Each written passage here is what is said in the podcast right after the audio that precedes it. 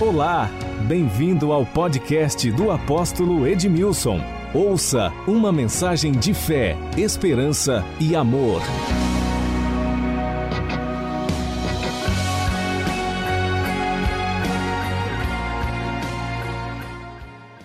E hoje eu quero compartilhar com você três coisas.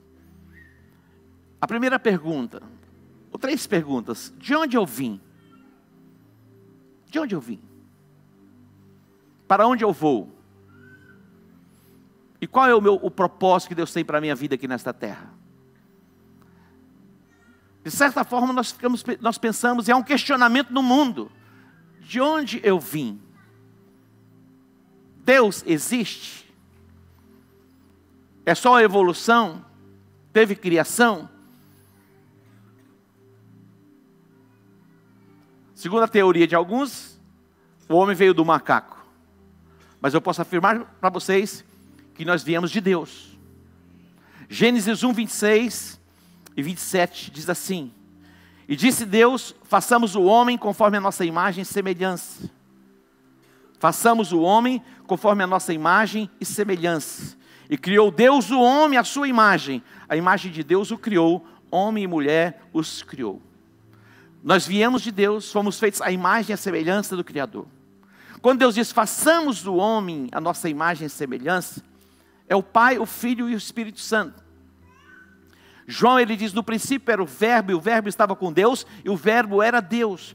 Todas as coisas foram feitas por meio dele, e sem ele, nada do que foi feito se fez. Falando a respeito de Jesus, ele estava presente na criação. Deus, ele é espírito. Nós somos um ser espiritual. Eu não tinha muita consciência a respeito disso. Eu não entendia essas coisas. Na minha juventude, na minha adolescência, na minha juventude, eu nasci em um lar evangélico, mas eu não compreendia isso. Eu pensava que falar a respeito do espírito era para os espíritas. E eu não compreendia. Mas depois lógico, vendo a luz da palavra, você vai poder entender, compreender que nós somos um ser espiritual, espírito, alma e corpo. Kenneth Reagan, ele trouxe muita luz a respeito disso. E quando você começa a entender e compreender isso, muitas coisas mudam em você. Deus disse: façamos o homem conforme a nossa imagem e semelhança. Nós fomos feitos a imagem e a semelhança de Deus no nosso espírito. Queridos, com o corpo nós nos comunicamos com o mundo físico. A alma fala de sentimentos, de emoções. Só é possível nos relacionarmos com Deus em espírito, porque Ele é espírito. Um, o ser espiritual, nós somos. Então Deus disse: façamos o homem conforme a nossa imagem e semelhança. Nós fomos feitos à imagem e à semelhança de Deus. Nós viemos de Deus, nascemos de Deus. O pecado separou o homem de Deus. Quando Adão pecou, ele foi separado. A Bíblia diz que o salário do pecado é o que? A morte. Morte é o que? Morte é separação. Quando Adão pecou, ele foi expulso do Éden. Éden quer dizer lugar de deleite. Por que era um lugar de deleite? Por causa da presença de Deus. O deleite está onde? Na presença de Deus. Fora da presença de Deus, não há deleite. Não há deleite. Não há descanso. Não há refrigério. A paz que o mundo oferece é uma paz efêmera, passageira.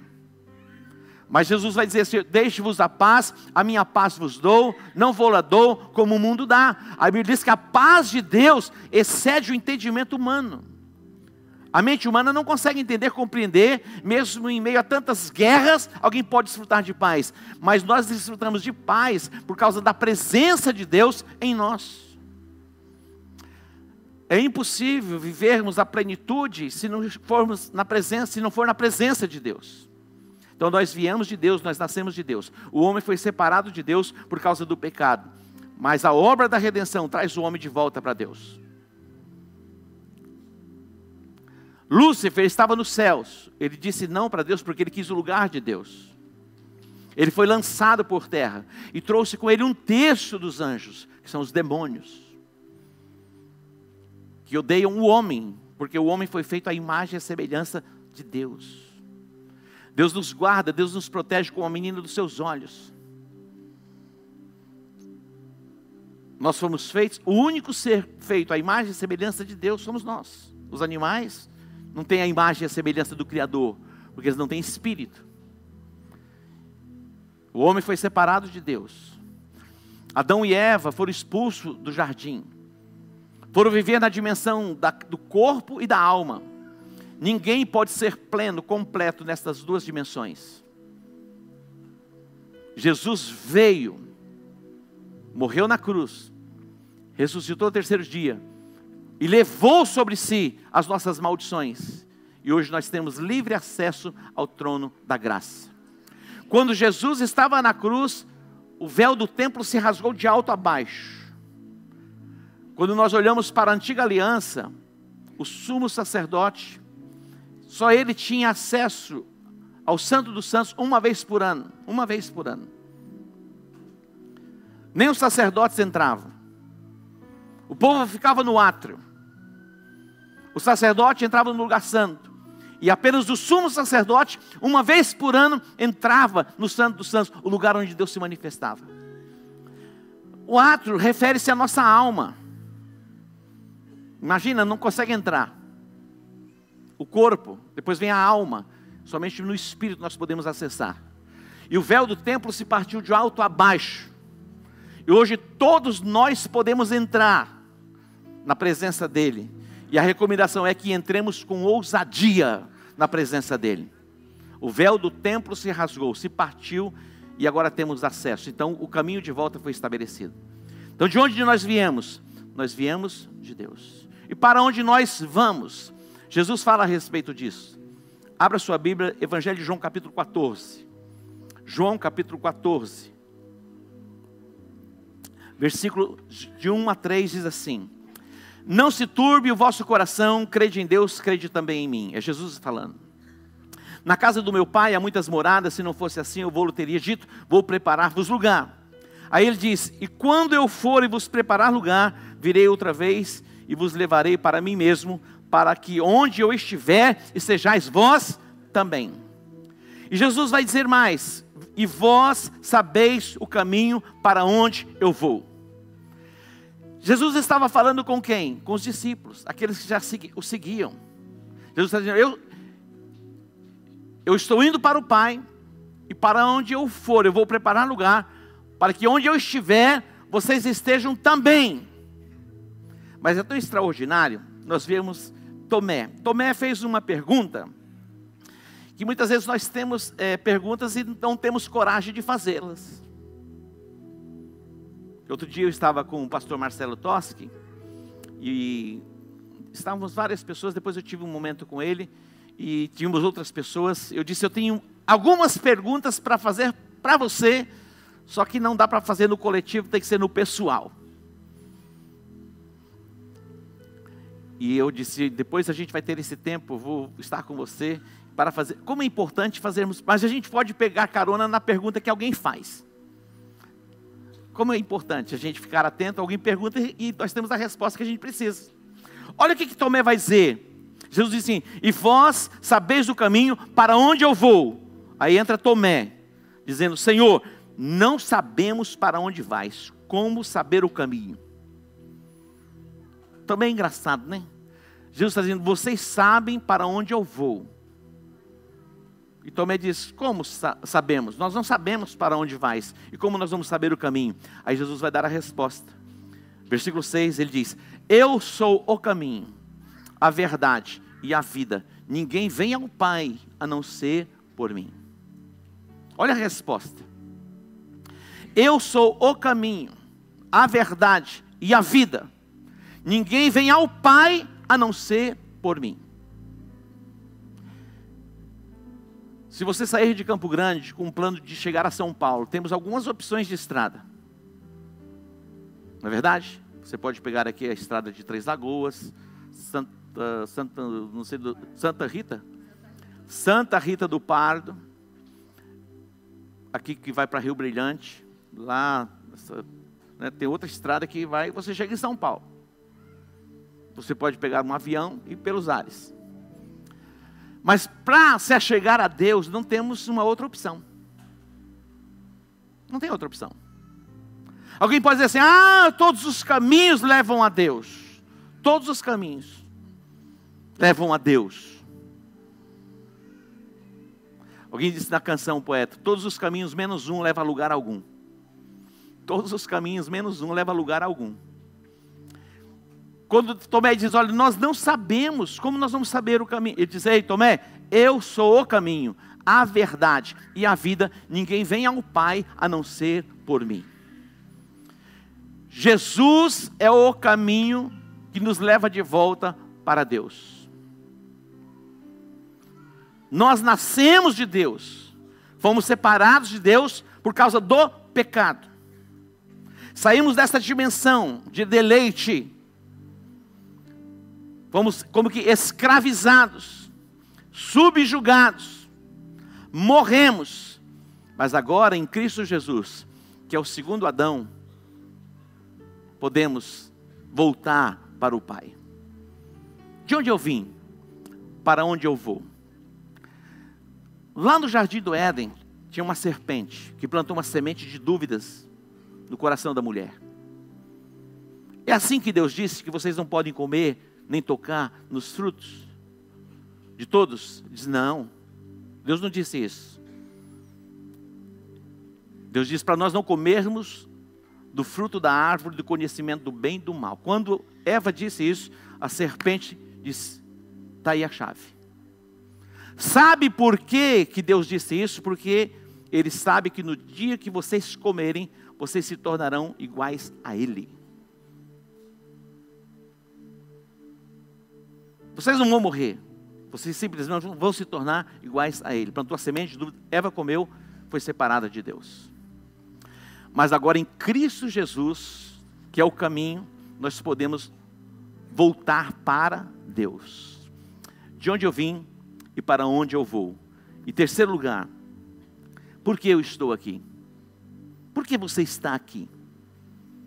Qual é o motivo de você permanecer aqui, mesmo depois de ter tido uma experiência com Jesus? Por que nós permanecemos aqui? Observe Colossenses 1,16. Diz assim: Pois nele foram criadas todas as coisas, nos céus e sobre a terra, as visíveis e as invisíveis, sejam tronos, sejam soberanias, quer principados, quer potestades. Tudo foi criado por Deus. O mundo visível e o mundo invisível. O nosso corpo nos dá a dimensão do que é físico. Mas o nosso espírito nos leva a entendermos e compreendermos a dimensão espiritual. Saiba você que o, o espiritual é tão real quanto o mundo físico. O mais real, porque aquilo que é visível veio do invisível. Pela fé, nós entendemos que os mundos foram criados pela palavra de Deus, de modo que é visível veio do invisível. Acredite, principados, potestades, hostes espirituais da maldade. São seres espirituais. Estão aí. Mas nós fomos feitos à imagem e semelhança do Criador para um propósito. O propósito, nós não criamos o propósito, o propósito nós descobrimos o propósito em Deus. Não foi ideia de Noé construir aquela arca. Não foi ideia de Noé. Noé não começou a imaginar e a pensar: olha, estou imaginando que virá um dilúvio sobre a terra, então eu vou me preparar e vou construir uma arca. A ideia da arca não foi ideia de Noé, foi ideia de Deus. A arca era o lugar onde eles seriam protegidos. Abraão não escolheu ser pai de nações. Deus estabeleceu este propósito para ele. Agora preste atenção. Descobrir propósito é muito importante. Quando Deus disse: Abraão, sai da tua terra, da tua parentela e vai para uma terra que eu te mostrarei. Farei de ti uma grande nação, abençoarei os que te abençoarem, e em ti e na tua descendência serão o quê? Benditas, abençoadas todas as famílias da terra. Qual era o propósito? Fazer de Abraão uma nação, um povo separado, para o louvor e para a glória do nome dele. Não foi Abraão que criou o seu propósito, foi Deus que criou um propósito para Abraão. E o mesmo propósito que estava sobre Abraão, Deus tem sobre a sua vida. Você foi feito à imagem e semelhança de Deus. Nós nos voltamos para Deus através de Jesus Cristo para cumprirmos a nossa missão aqui nesta terra. E nós estamos aqui para abençoarmos as famílias da terra. Deus tem nos abençoado com um propósito: sermos canais de bênção para as famílias da terra. Jeremias não escolheu ser profeta. Deus o escolheu, Deus o separou desde o ventre da sua mãe. E Deus se revelou a ele, se manifestou a ele, dizendo: Você será profeta. Davi não escolheu ser rei, ele era o menor na casa do seu pai, mas tinha um propósito de Deus em estabelecê-lo. Nós não escolhemos a nós mesmos, é Deus que nos escolhe. Pedro, ele não escolheu ser apóstolo de Jesus, ele era um pescador. Ele era um pescador. O apóstolo Pedro era um homem simples, como que um ribeirinho. Mas Deus o escolheu. Ele foi separado e se tornou uma coluna da igreja, apóstolo de Jesus Cristo. Quando eu olho para o apóstolo Paulo, atente comigo para esse texto. Olha o que o apóstolo Paulo diz, Filipenses 1, 21. Olha o que ele vai dizer. Porque ele teve a experiência com Jesus. Outrora ele estava cativo, aprisionado com as cadeias da religião. Ele dá o seu testemunho e apresenta as suas credenciais. Ele vai dizer assim: olha, hebreu de hebreus, de hebreu, da tribo de Benjamim, segundo a lei, fariseu irrepreensível perseguidor do, da igreja, perseguidor do caminho.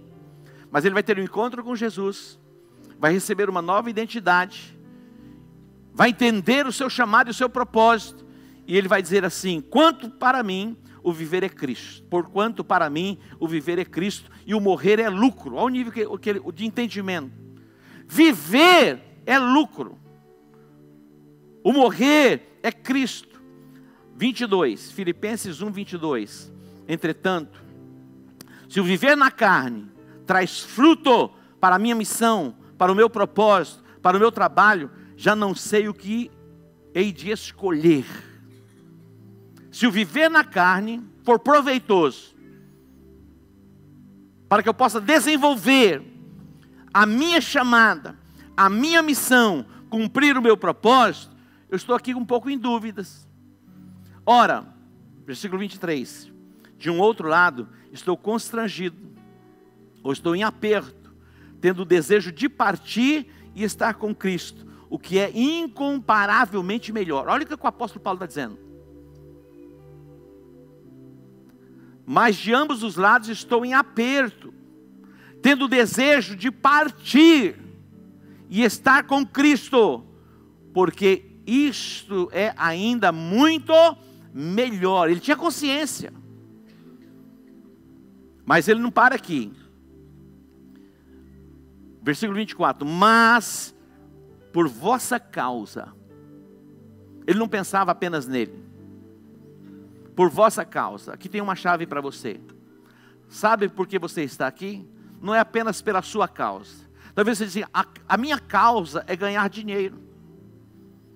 A minha causa é acumular bens.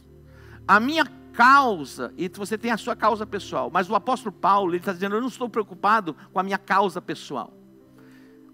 Eu fui chamado, eu fui escolhido, eu fui separado para uma missão e para um propósito que está acima da minha causa pessoal.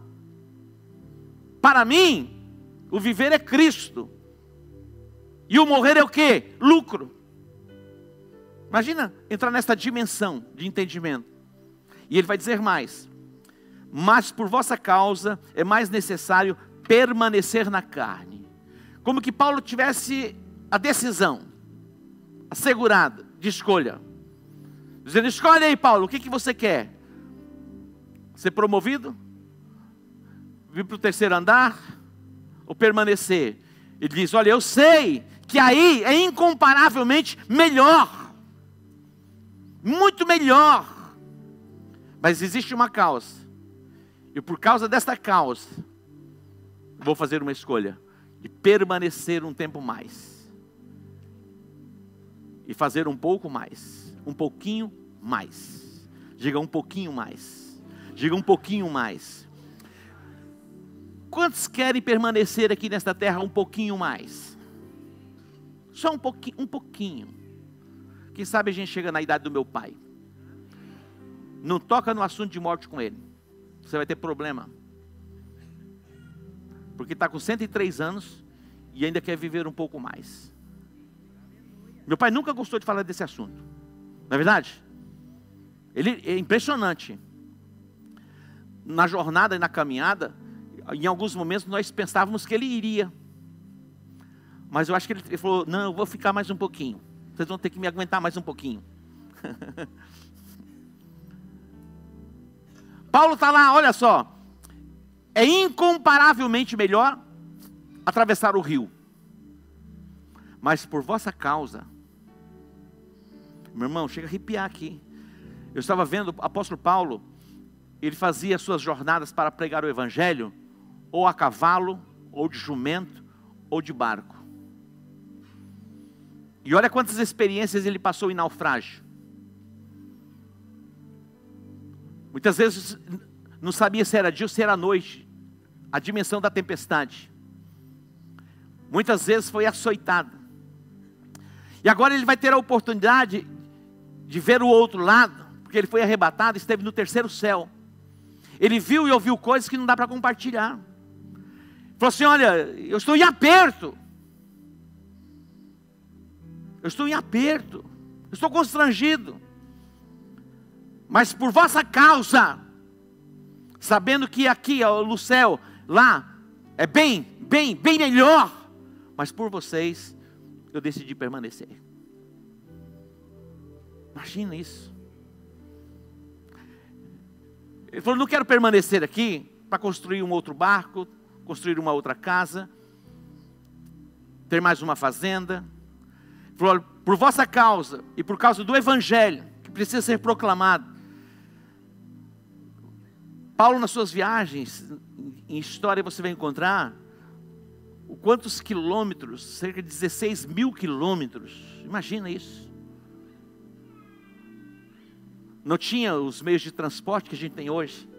E a disposição. Nós estivemos na Grécia neste ano. Este ano ou ano passado? Esse ano, né? Ano passado, né? No ano passado. Nós estivemos em Corinto.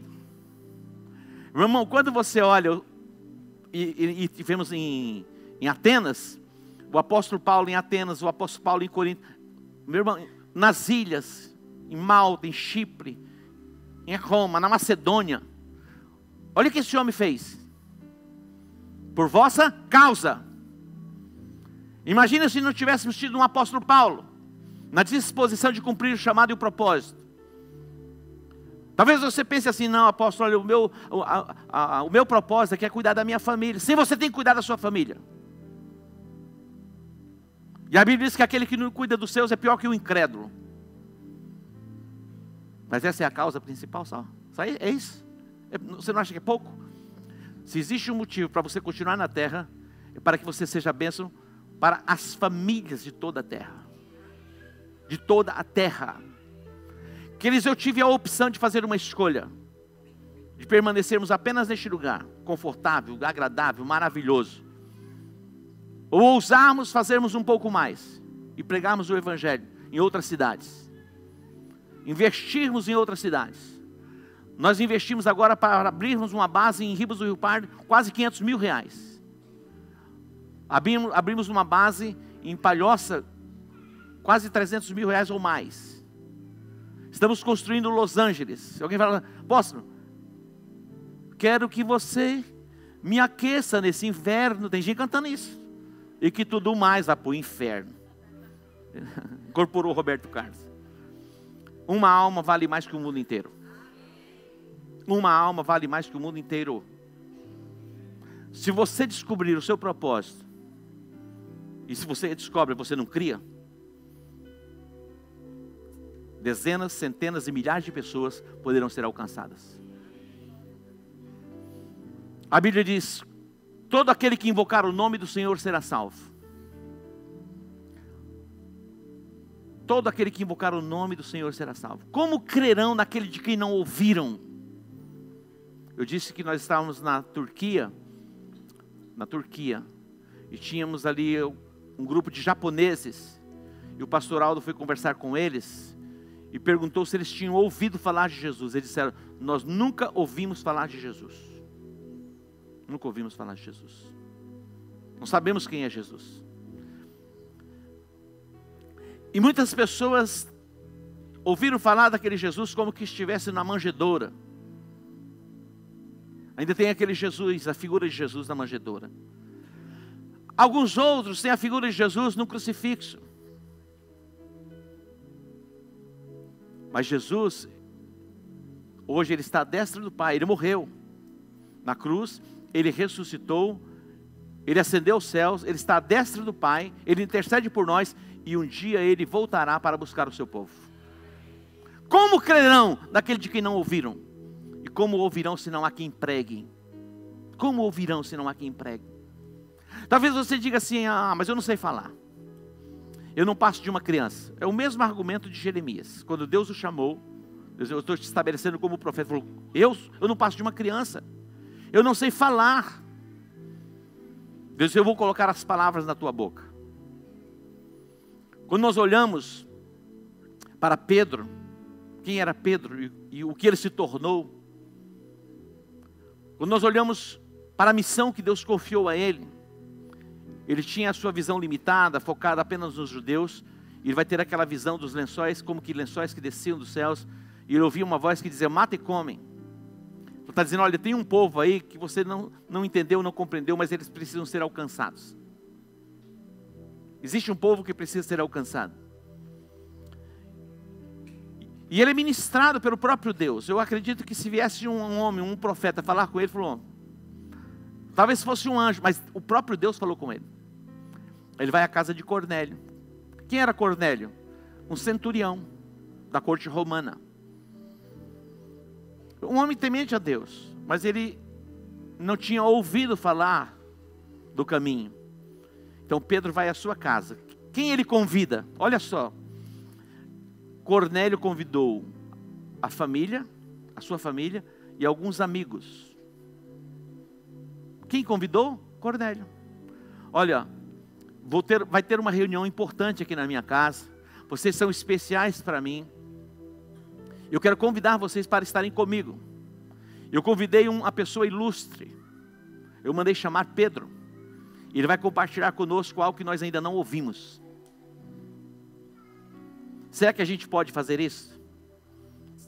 Você tem um amigo? Quem tem um amigo que não conhece Jesus? Todos nós temos. Um parente que não conhece Jesus? Todos nós temos. Você está descobrindo o seu propósito. A sua empresa tem um propósito: abençoar as famílias da terra. A sua prosperidade, a sua riqueza tem um propósito: abençoar as famílias da terra. Viva por um propósito e morra no propósito.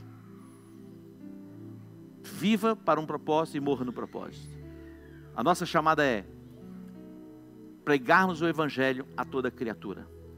Jesus disse: quem crê e for batizado será salvo. De onde eu vim? Para onde eu vou? qual é o meu propósito. Que o Espírito de Deus traga luz ao seu coração e que você entenda, que você compreenda qual é o seu propósito, qual é a sua missão aqui nesta terra. Se coloque em pé, nós vamos orar. Para que o Espírito de Deus traga luz, entendimento, discernimento, compreensão dos mistérios.